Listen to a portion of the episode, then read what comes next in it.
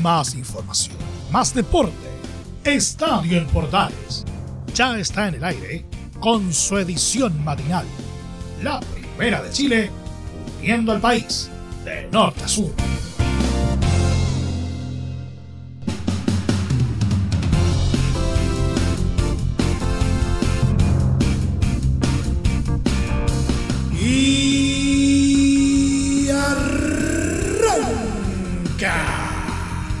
Señoras y señores, ¿cómo les va? Muy buenos días, bienvenidos una vez más, bienvenidos al show.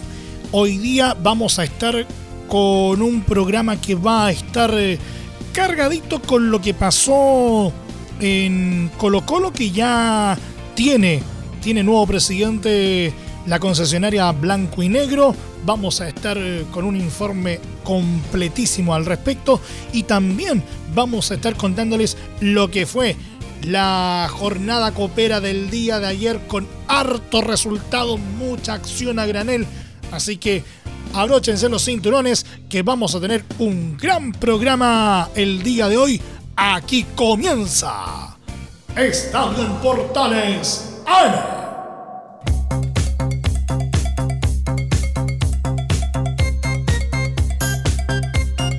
Desde el máster central de la Primera de Chile, uniendo al país de norte a sur les saluda Emilio Freixas.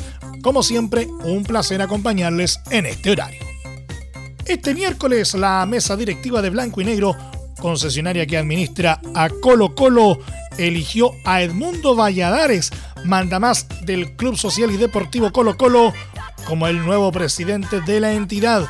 El timonel del Club Social se impuso por seis votos contra tres y asumirá la testera del cacique en lugar de Aníbal Moza. La votación la ganó gracias al apoyo del bloque de Leonidas Vial, que le entregó sus cuatro sufragios a Valladares, los que sumados a los del Club Social y Deportivo le dieron la victoria. El bloque de Aníbal Moza presentó a Eduardo Loyola como su opción, pero solo obtuvo los tres votos de su sector, por lo que no pudo darle pelea a Valladares. De esta forma, el nuevo directorio de los Salvos quedó conformado por Valladares y Edison Marchant del Club Social y Deportivo, Aníbal Moza, Paul Fontaine y Eduardo Loyola del bloque Moza, mientras que el bloque Vial lo conformarán Alfredo Stewing, Carlos Cortés, Diego González y Ángel Maulén.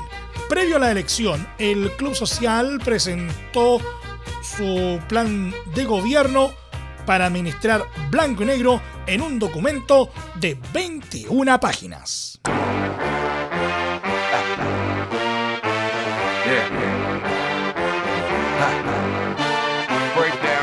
El recién asumido presidente de Blanco y Negro, Edmundo Valladares, se mostró esperanzado en terminar con los bloques que existen dentro de la directiva y aseguró que Marcelo Bartichotto es parte del proyecto pese a que hace unas semanas decidió bajarse de la opción de postular al cargo que hoy tomó él.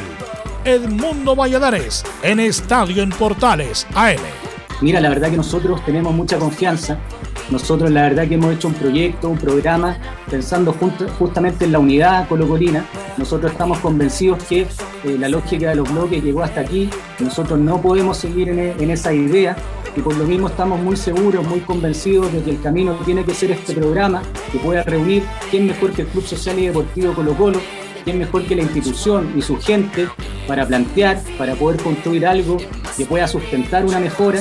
Obviamente que entendemos que la propiedad accionaria corresponde a los distintos sectores que hoy día están en la mesa, pero bueno, nuestra invitación es a trabajar, a que haya espacio para todos, esperamos que puedan terminar de sumarse.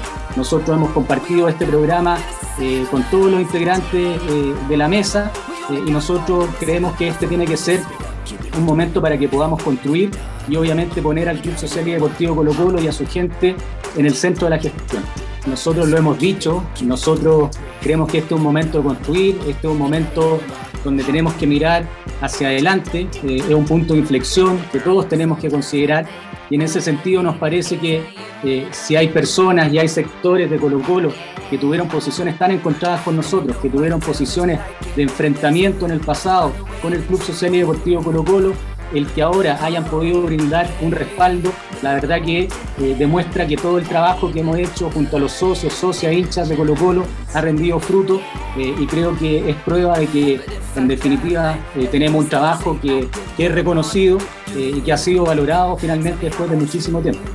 Asimismo, el nuevo mandamás de la concesionaria del Cacique advirtió que Marcelo Bartichotto es parte de este programa. La verdad que Marcelo es parte del club, Marcelo eh, es parte de este proyecto, de este programa. Eh, él tiene mucho interés en seguir aportando. Eh, nosotros la verdad que no hemos vuelto a hablar de algún rol en particular, pero para nosotros Marcelo es parte central, es uno más del proyecto, más allá de que nosotros entendemos la tremenda trascendencia que tiene Marcelo, él así se ha planteado entre nosotros, digamos, como un par, eh, y nosotros, por supuesto, que vamos a seguir contando con él, eh, y nos, interesa muchísimo que pueda ser parte de, todo esta, de todo este trabajo que tenemos que llevar a cabo, sin ninguna duda. Finalmente, Valladares dio a conocer a grandes rasgos el trabajo que esperan desarrollar durante su periodo, aunque ya hizo un anuncio concreto respecto al Estadio Monumental. Y respecto de la remodelación del Monumental, bueno, entendiendo el contexto de pandemia, de esta crisis que es sanitaria, que es económica también, por cierto, lógicamente que no parece un momento propicio para generar un cambio estructural de esa magnitud, pero lo que sí le puedo decir que dentro de lo que hemos proyectado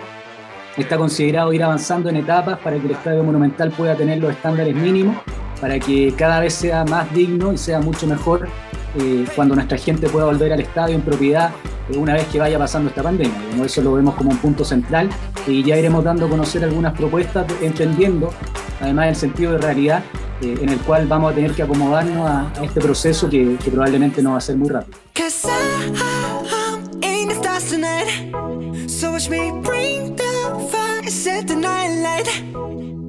Siempre en Colo Colo, pero ahora con miras al superclásico, el volante albo Leonardo Gil anticipó el derby del fútbol chileno del próximo domingo y se refirió a lo que le ha dicho su familia sobre la relevancia de este partido. Bueno, la verdad que muy bien, venimos trabajando muy bien en este inicio de semana.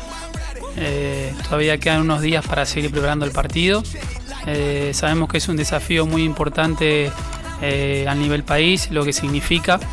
Eh, tanto para la institución como para los hinchas.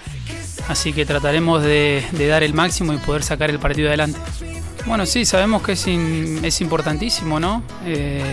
Eh, esta localidad que ha tenido Colo Colo sobre la U hace mucho tiempo y nosotros lo que trataremos de, hacer principalmente es seguir entrenando durante la semana como lo estamos haciendo, enfocados en el trabajo, en lo que nos pide el técnico, en hacerlo día a día y después tratar de, plasmarlo el fin de semana. Nosotros cada fin de semana tenemos un objetivo, eh, que son objetivos cortos, ir ganando partido tras partido. Y bueno, hoy tenemos eh, esta suerte de vivir un partido especial, un partido eh, importante que, que uno, muchos no, no tienen por ahí la posibilidad de poder jugarlo y bueno, nosotros en este momento que nos toca poder disfrutarlo de la mejor manera y bueno, y poder eh, disfrutarlo en la semana. ¿no? Tuve la suerte de poder ver el partido, de poder eh, observar al rival, cómo, cómo juega, cómo se comporta en el campo. Sabemos que es un, plantel que tiene, que tiene jerarquía, un plantel eh, que es muy competitivo. Y que tiene jugadores importantes, ¿no? como Cañete, como Espinosa, como La Ribey, jugadores con mucha experiencia.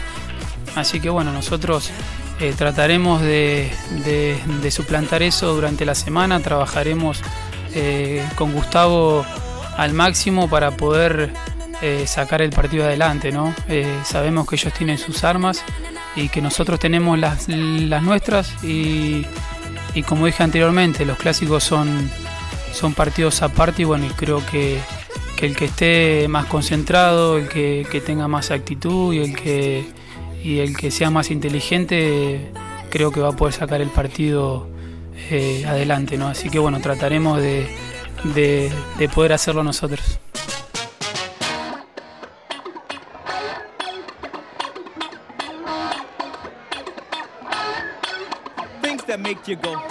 El entrenador de Universidad de Chile, Rafael Dudamel, trabaja en la formación que parará este domingo en el Superclásico frente a Colo Colo y para ello tiene dos dudas en diferentes zonas de la cancha. En la defensa, la ausencia de Luis Casanova por un desgarro que lo tendrá fuera de las canchas por tres semanas será sustituida por Osvaldo González, pero queda definir si su lateral izquierdo será Diego Carrasco o si mantendrá al joven Marcelo Morales. En ataque, en tanto, Dudamel tiene la opción de alinear a Joaquín Larribey, quien aportó con un gol en la victoria sobre Unión Española, o se decantará por la ofensiva compuesta por Tomás Rodríguez, Ángelo Enríquez y Simón Contreras. En el mediocampo, de momento, mantendrá a los tres volantes que jugaron ante los rojos este lunes. Así, la oncena que configura Dudamel hasta el momento está conformada por Fernando de Paul, Jonathan Andía, Osvaldo González, Ramón Arias, Marcelo Morales o Carrasco, Gonzalo Espinosa, Camilo Moya, Marcelo Cañete, Rodríguez, Enríquez o Larribey y Simón Contreras. El clásico se jugará este domingo desde las 16 horas en el Estadio Monumental y será transmisión de Estadio en Portales. Entre Marco Grande y Marco Chico, media vuelta y vuelta completa. Escuchas Estadio en Portales en la Primera de Chile, uniendo al país de norte a sur.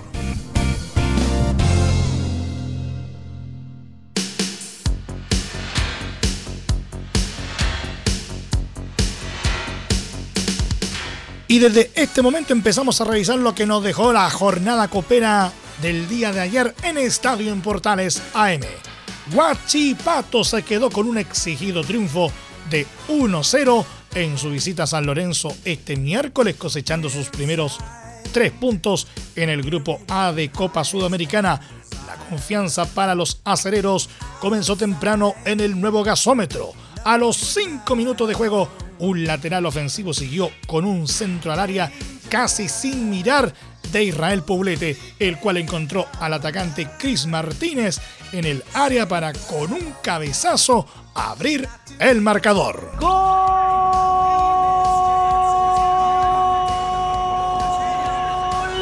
El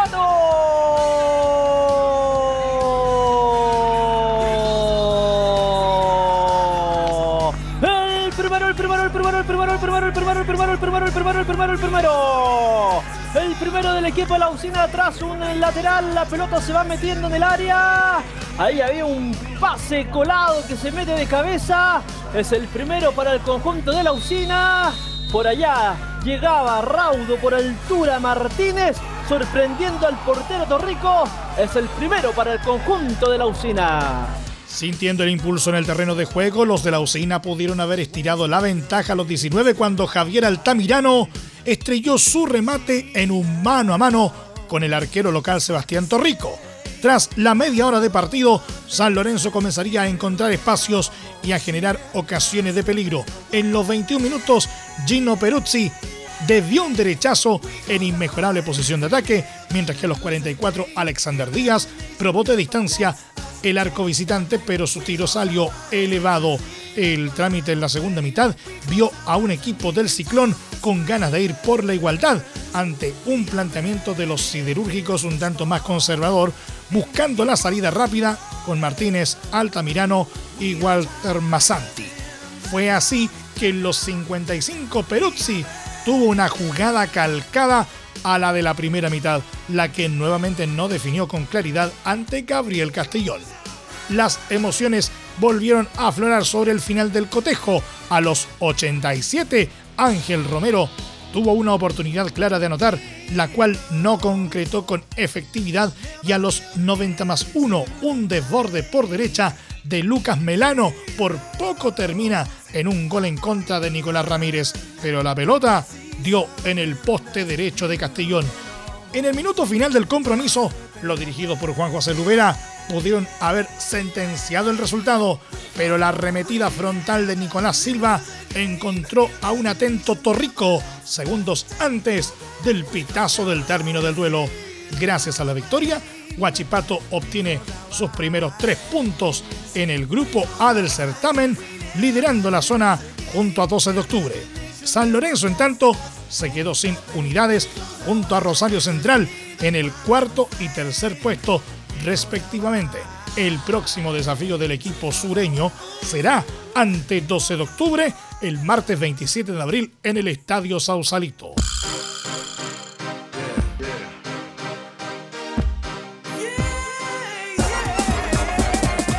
El entrenador de Guachipato, Juan José Lubera, quedó con positivas sensaciones luego de la sólida victoria que lograron en su visita a San Lorenzo por Copa Sudamericana, apuntando a que le da valor a la entrega mostrada por sus dirigidos. Juan José Lubera, en Estadio en Portales AM. Primero felicitar a los futbolistas por la entrega ante un gran adversario como San Lorenzo, un equipo grande de Argentina. Para pensar en el próximo rival debemos descansar bien. Eh, ah, hubo un, gran gasto de energía, de entrega. Tenemos que ver cómo nos reponemos entre mañana y pasado y después entraremos a planificar 12 de octubre ya que se suspende la fecha con Palestino que teníamos en el campeonato local y veremos cómo llegamos de la mejor manera para el martes y el mejor 11 que podamos disponer. Eh, lo pondremos para, para jugar contra un rival difícil, eh, pragmático, con buen juego aéreo, con bloque defensivo. Y sabemos que la Copa eh, es muy difícil. Eh, y jugar acá con San Lorenzo de igual a igual lo hemos hecho por momento, por momento el rival no ha superado, pero realmente valoro la entrega de mis futbolistas.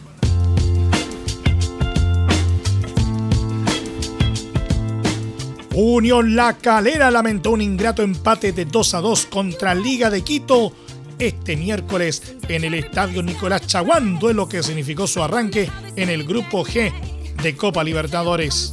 Tal como lo venía haciendo en sus partidos anteriores, la escuadra cementera dominó durante la primera mitad, exhibiendo bastante intensidad en la zona media con Gonzalo Castellani, Eric Bimberg y Esteban Valencia. Con el pasar de los minutos, los dirigidos por Luca Marco Giuseppe fueron encontrando espacios en territorio rival y así en los 18 minutos una desconcentración defensiva permitió que Andrés Vilches abriera el marcador, ventaja que se mantuvo hasta el descanso. ¡Varga gol! ¡Gol!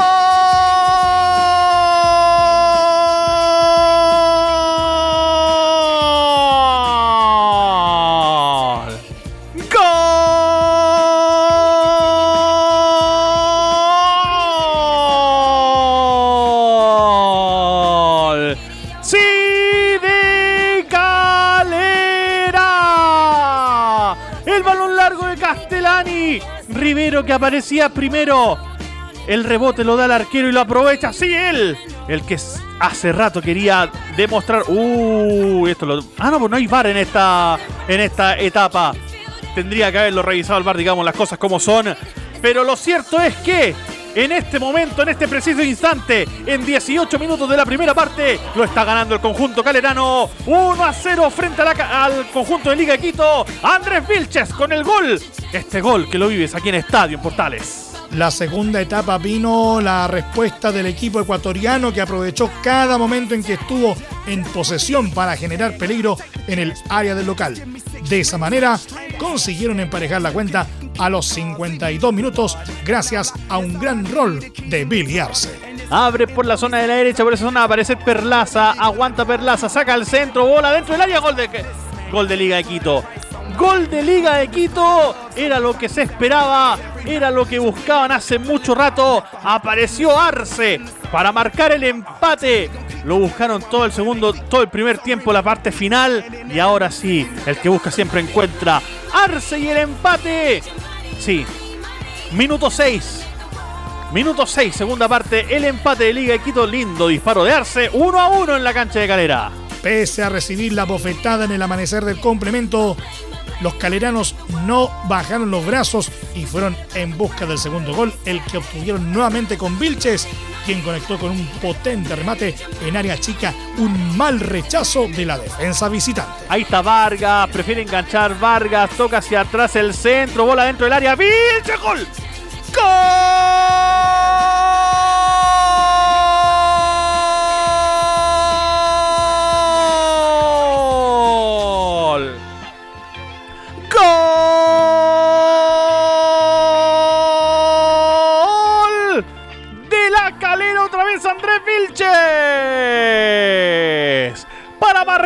Segundo. A los 25 del segundo tiempo, una serie de rebotes no la pudo despejar nunca la defensa del conjunto de liga. Y ahí apareció en el área para matar como cual torero frente a un toro. Minuto 70.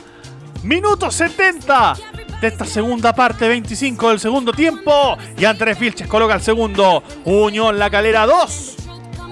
Liga de Quito 1. Andrés Vilches. Ya en la parte final del cotejo y cuando parecía que el triunfo se quedaba en poder de los pupilos de Marco Giuseppe, un atrevido centro de Arce terminó sorprendiendo a Alexis Martín Arias, quien no pudo evitar que el balón ingresara en su arco y significara el empate definitivo para el conjunto Azucena. Ojo que se viene el conjunto de liga nuevamente el centro de Arce. ¡Gol de... ¡No te lo creo! ¡Gol de liga! ¡Gol! Se lo come Arias, me parece. ¡Gol de liga! Se lo come Arias. Repite Arce. 2 a 2. La sorpresa se instala en el minuto 83, en el minuto 38 del segundo tiempo. Se instala la sorpresa en la calera. Era un centro. Pensaba Arias que se iba afuera. Me parece que se lo come responsabilidad del arquero. 2 a 2 el partido. El doblete de Arce. Con el resultado final, Unión La Calera sumó su primer punto en la zona, la cual comparte con el líder Flamengo y el colista Vélez. En su próximo desafío dentro del torneo, los caleranos deberán visitar al Mengao el próximo 27 de abril en Maracaná.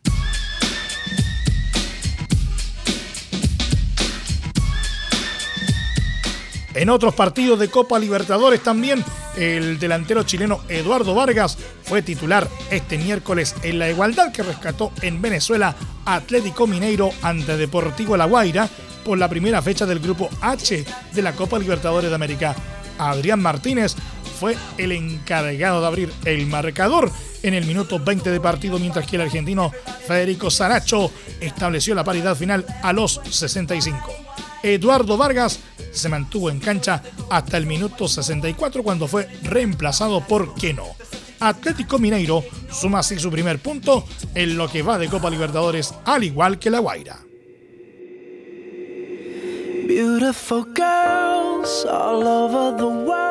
Este miércoles, Racing Club de Argentina rescató una agónica igualdad por 1 a 1 como visita ante Rentistas de Uruguay por el grupo E de la Copa Libertadores de América, un encuentro que contó con la presencia de Eugenio Mena y Gabriel Arias. El equipo local se puso en ventaja por medio de Ederson Rodríguez cuando se jugaba el minuto 42 de partido, mientras que la igualdad llegó a los 89 por medio de Juan Cáceres. En cuanto a los chilenos, tanto Mena como Arias estuvieron todo el encuentro en el terreno de juego, mientras que Marcelo Díaz no estuvo por lesión.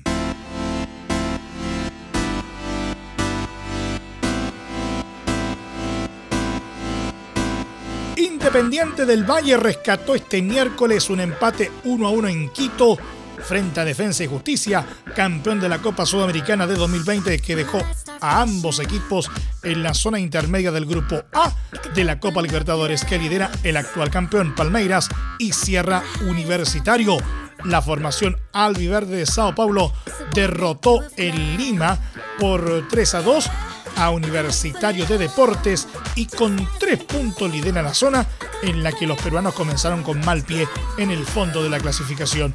El halcón argentino se adelantó temprano a los 7 minutos con un golazo del ariete Carlos Rotondi, pero la formación local igualó en el 29 a través de un cabezazo del delantero argentino Cristiano Ortiz.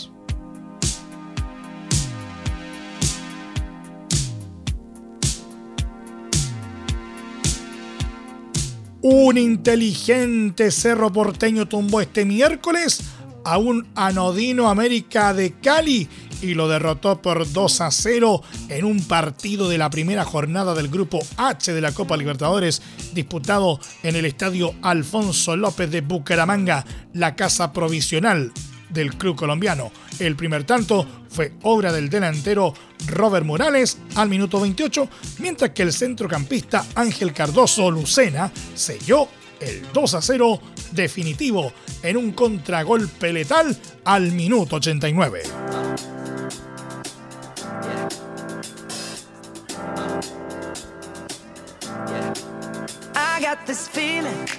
Repasemos un poquito las ligas extranjeras porque el portero chileno Claudio Bravo fue titular este miércoles en el meritorio empate sin goles de Real Betis ante Athletic de Bilbao por la fecha 32 de la Liga Española. El equipo que dirige Manuel Pellegrini jugó con un hombre menos durante 80 minutos.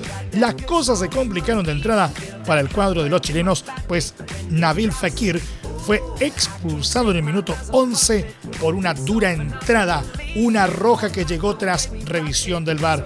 De ahí en más, Bravo y compañía debieron luchar con un hombre menos y el portero cumplió un rol clave para ordenar la defensa y evitar que el rival se pusiera en ventaja. El elenco de Pellegrini incluso pudo ganar el partido, pero el VAR volvió a aparecer para invalidar la conquista de Mandi por fuera de juego. Con este resultado, Betis llegó a 49 puntos y se mantuvo sexto en zona de clasificación a la Europa League de la próxima temporada.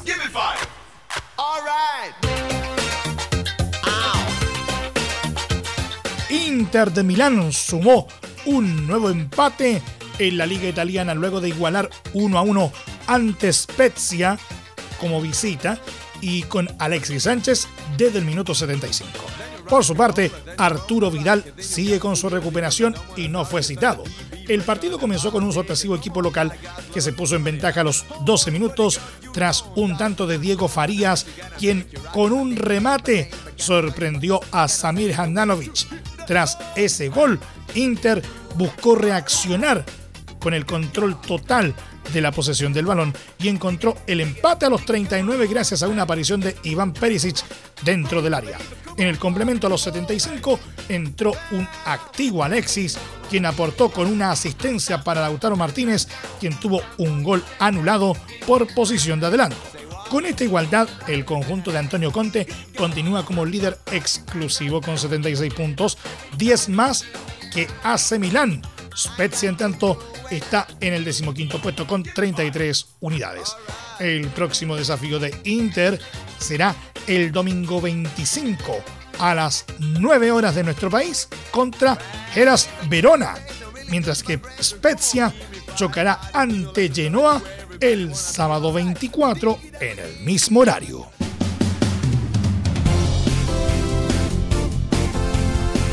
Nos vamos, nos vamos, nos vamos, nos vamos, nos vamos. Muchas gracias por la sintonía y la atención dispensada. Hasta aquí nos machicamos con la presente entrega de Estadio en Portales en su edición AM. Como siempre, a través de las ondas de la Primera de Chile, uniendo al país de norte a sur, les acompañó Emilio Freixas. Muchas gracias a quienes nos sintonizaron a través de todas las plataformas de Portales Digital, a través de la red de Medios Unidos y por cierto a través de la Deportiva de Chile, radiosport.cl. Continúen en sintonía de Portales Digital porque ya está aquí Leo Mora y la mañana al estilo de un clásico. Portaleando la mañana a continuación. Más información luego a las 13.30 horas en la edición central de Estadio en Portales junto a Carlos Alberto Bravo y todo su equipo. Recuerden que a partir de este momento, este programa se encuentra disponible en nuestra plataforma de podcast en Spotify, en los mejores proveedores de podcasting y en nuestro sitio web www.radioportales.cl. Que tengan todos un muy buen día y recuerden lo más importante, ahora más que nunca, quédate en casa. Más información, más deporte. Esto fue Estadio en Portales con su edición matinal. La primera de Chile, viendo al país de norte a sur.